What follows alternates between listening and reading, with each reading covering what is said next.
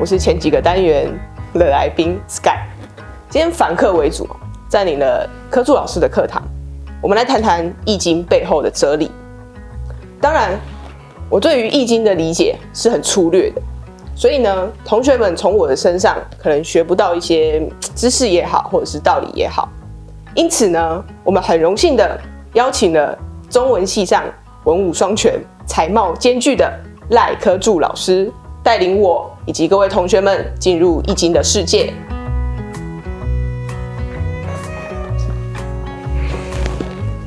各位同学好，嗯，Sky 好。呃，老师您好，好，呃，我们前几个单元哈、已经进入了这个易经，我们大概知道易经是什么，然后易经在干什么。那但是呢，我们参与了这么多的课程哈、对于易经这部书，呃，我不知道同学们是不是还有一些疑惑。嗯，好，那今日呢，我们想请老师站在一个中文人以及哲学的一个视角，那替我们来解解惑，再跟我们多谈谈一点易经。好啊，我们可以再多聊一下。好，那一般人哈，尤其是非中文体系下的同学们，嗯，好，对于易经的认识呢，是在你说占卜啊、算命啊，嗯好，那但是听了老师之前的讲课，而我们知道了说，易经其实是呃，它以有一套逻辑在的，嗯，那它的背后其实是有一个道理来支撑着它的，是，好，所以呢，如果我们以呃实用的面向，我们会希望透过易经来占卜，然后进而达到一个趋吉避凶的目的，嗯，也就是呃希望自己可以朝着一个对自己有利的方向去行走。那可是呃，我读到有一段文献是这样子的，嗯。是一个呃清代的儒者叫做王传山，是，好，他他提到了一个很有趣的一个点，嗯叫做呃占学一理，呃得失吉凶一道为义，哦占义不占利，哦劝诫君子不独告小人为用。嗯，然后又说呢，呃义之为书，言得失也，非言或福也，占义也，哦非沾智也，此学义者不可不知也。嗯，那我就觉得很好奇啊，那这两这两段话是什么意思？那为什么他会这样说呢？那可不可以请老师就是来讲解一下？哦。啊，我想问一下，关于刚才那段话，你觉得嗯就让你产生有一点疑惑的地方在哪里？呃，就是像我们刚刚所说的这个，我们去占卜，嗯，主要是想要趋吉避凶。是，那可是他这边说，我们占义不占利，哦，占义不占利，主要是这个。然后还有后面这一段说，呃，占义非占智，嗯哼好，主要是这两段话让我有点疑惑。那可不可以请老师讲解一下？嗯，我想，我想刚才那个那个原文，你你念的那个禅山的那个原文，可能让我们一般人对呃占卜有一点疑惑，是说，因为那个占义的那个意字啊，我们好像一般理解它是从道德上来说，哎，但是占卜不是其实是为了呃吉凶祸福嘛？那这跟道德有什么关系，对不对？我觉得你问的这个例子很好，是因为因为你举的那个文本其实是呃比较是儒家式的文本，也就是说儒家的角度来看待易经。虽然儒家嗯，他不会否定我们人在现实的生活当中去追求幸福，但是其实儒家更看重的是你要以怎么样的一个方式或态度去追求你的幸福。那当然对儒家来说，那个最首要的啊、你必须把握的那个核心的态度，就是你一切追求幸福的呃手段或者是态度，你一定要从符合道德的规范或符合道德的原则作为基础而出发。所以呢，你刚才在讲的那个传山那段文献，他说沾义不沾利，或者是沾义不沾智，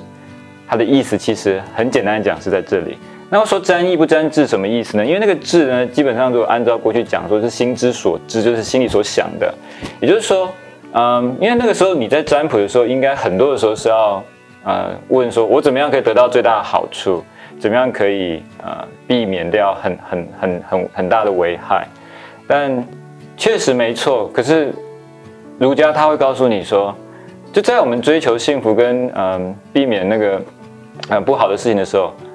那个手段还是很重要，就是你还是不能够不择手段的来追求幸福，以及不择手段的来避免那个啊、你说灾祸的到来。所以那个地方传人他这样说，他其实就是从那个儒家的态度来说明啊，占卜是一个非常重要的态度。嗯，那嗯，回回到刚才你的问题，就是那这样的话，好像从儒家的角度来看，追求幸福跟道德之间好像有一种嗯紧张的关系吗？冲突的关系吗？到底谁比较重要？我想应该应该应该这样说，就是两者之间，在儒家看来，嗯，应该是道德优先，然后符合道德的前提之下，你当然可以去追求幸福。简单的说是这样子。那老师刚刚提到了这个道德跟幸福，是那他们之间是有一个什么样的关系？可不可以请老师再多讲解一点？好，嗯，如果我们现在从那个儒家的角度来谈的话。啊，我我待会我待会这样说哈，我我跟各位讲一下，简单讲下儒家怎么想。那我也借用一个西方一个很有名的哲学家来告诉各位说，那啊，我们怎么去理解道德？因为那个道德它有很多种的讲法，是嗯，例如说，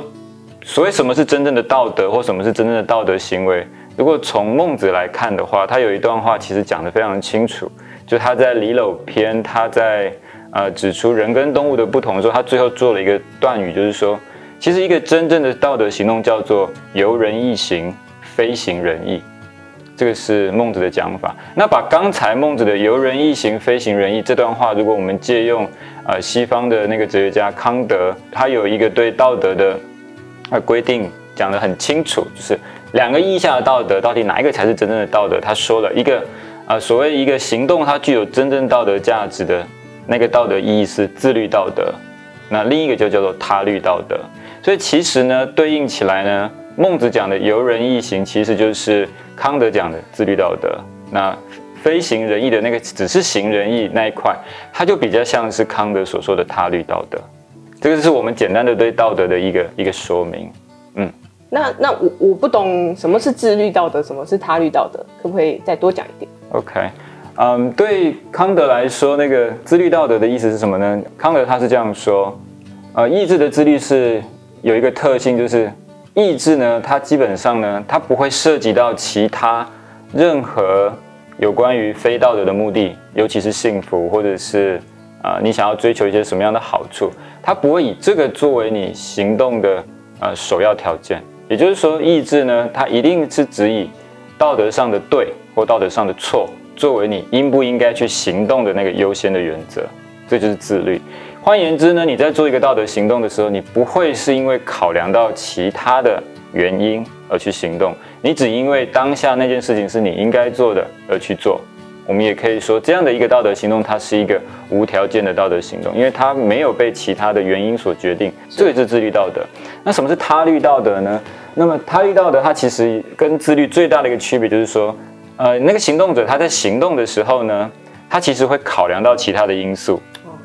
也就是说，他好像表面上看起来做的是一个道德的行动，但是实际上呢，如果你问他，那他也很诚实的跟你说，他你比如说你刚问他说，哎，为什么你刚才选择，嗯，要去帮助那个老太太过马路呢？他如果也很诚实，他回答你说，嗯，因为我希望我的行动被人家看见，我希望能够上 Facebook，我希望能够被人家称赞。是，所以我去做了这个行动。那如果他这样讲的话，你你仔细想一下，你说，哎，那他到底是为了要帮助那个老太太去帮他呢，还是他其实是别有用心，或者说我们所谓的有利可图？OK，有利可图，或者是别有所求。所以一个别有所求的行动，他虽然表面上他做的也是一个帮助人，看起来是一个道德的行动，但是他不是一个真正的道德行动。这就是啊，你说很简单的去说明。自律跟他律的区别。好，嗯，所以呃，你说对于儒家来说，你的任何的行为，尤其像是我说我们要追求幸福的时候，至少你要在符合呃道德原则或是我们法律的规范的前提之下，你才可以去行动。所以回到刚才我们说传山那段话，他说沾义不沾利，当然不是不沾哦，他不会反对你要不要沾利。但是他其实那段话，他最首要的意思是要告诉君子说，嗯，今天你来问一件事情，你要先扪心自问，你你要做的这件事情有没有呃违背你说道德的原则，有没有违背法律？违背了，你其实根本连补都不要补了，因为这是一个错的事情。所以这不是易经，它真的要告诉我们的。易经它其实是指点出我们一个可行的方案，但是呢，易经它不会胡乱来。所以如果我们讲的神秘一点啊，就像是我记得毛中山先生说过，他说易经它是很神秘的，因为这个神秘我们没办法去说明说，哎，为什么有时候它确实可以指引出我们一条方向。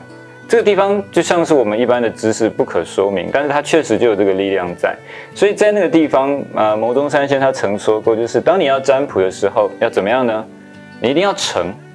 心诚则灵。那个灵不是说，嗯。那个一定成功或是很很怎么样？那个灵只是说，当你处在一个呃对自己非常诚实，对你所有事情都很诚实，你对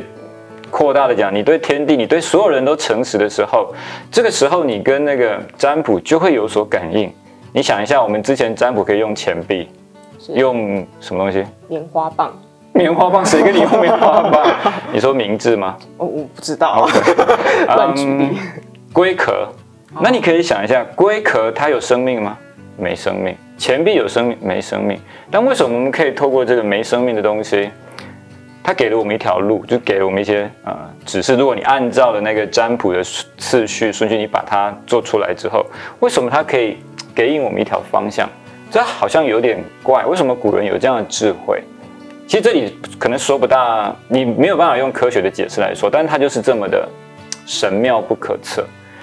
呃，牟先生怎么理解这个？他说，其实呢，这个整个嗯世界的运行，当然它一定有一套规则。那你可以说，呃，从儒家的视角来看，它就是一套道德的规则。所以你要你要希望一个有嗯德性的人，假设我们就说他是一个有德性的存在，他要指点你一些事情，那是不是首要条件？你要让他能够认可你，所以你也要是一个。有德性的人，或者是你在问事情的当下，你一定是要非常的诚实的对自己，或诚实的对万物、对天地。那这样他觉得，嗯，你你这个事情，我确实可以给你指引一条方向，因为你也不是要做错事，你也不是要做坏的事情。那我呃告诉你怎么样去做比较容易成功，又何妨呢？我说那那一个很超越的存有者，他好像如果有感应，他可能就会这样跟你说。所以。回到刚才你说话，为什么？嗯，其实你看到清儒，其实朱熹他们那时候大概也都是这样的想法，就是宋明儒者他们在解义的时候，对，大概也是这样的一个道德的态度或一个进路来理解义或者理解占卜。那清儒你刚刚引的，我觉得那两段引的非常好，就是他其实讲的更清楚了嘛，就是占义不占利，他是要劝诫你刚刚讲劝诫君子，然后不独告小人为用嘛。所以这两段话看起来就很清楚，说其实。占卜不是对对象是君子，不是对小人，因为小人他是一个无德者，那他也不会管他，他可能就觉得说你，你是不是其实反而想要获得一些不是你应该得的东西？那我为什么要指引你呢？所以假设这个这个我们刚刚那样讲都很漫画式的说法，但是如果回到说啊，你说如果我们从儒家的态度来理解易经的话，大概就是我我刚才很简单的这样解释，所以。回到刚你的沾义不沾利，或沾义不沾智，那这涉及到道德跟幸福的关系嘛？占卜一定是要求幸福，嗯，所以呢，从儒家的视角或者从儒家的态度来看，求幸福之前，你一定要呃确定你那个行动是符合道德的，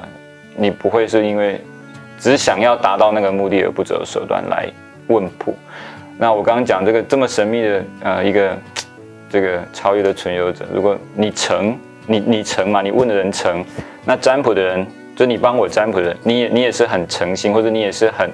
嗯，注重你的道德德性，那有点像你是他的代言人，因为你帮我操作嘛，那你其实你讲的是，是他的意思的话，但这个我们不用这么人格神来说，因为儒家不谈人格神，我是说，就这样，这整个占卜的事情这样看来，大概是这个样。哦，我不晓得这样讲会不会啰里啰嗦太多。嗯，呃，老师讲的很好，但是我由于时间的关系哈，所以呢，我们下一集呢再接续老师刚刚的话题，继续往后聊。